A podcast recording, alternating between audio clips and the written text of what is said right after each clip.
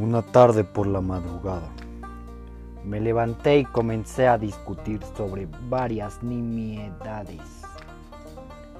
En tono muy alto y gesticulando vivamente. Más el ruido crecía. ¿Por qué no querían irse aquellos hombres?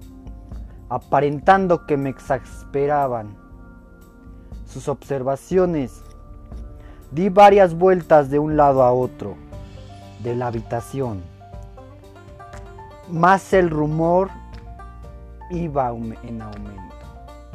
Dios mío, ¿qué podía hacer? La cólera me cegaba. Comencé a renegar. Agité la silla donde me había sentado, haciéndola rechinar sobre el...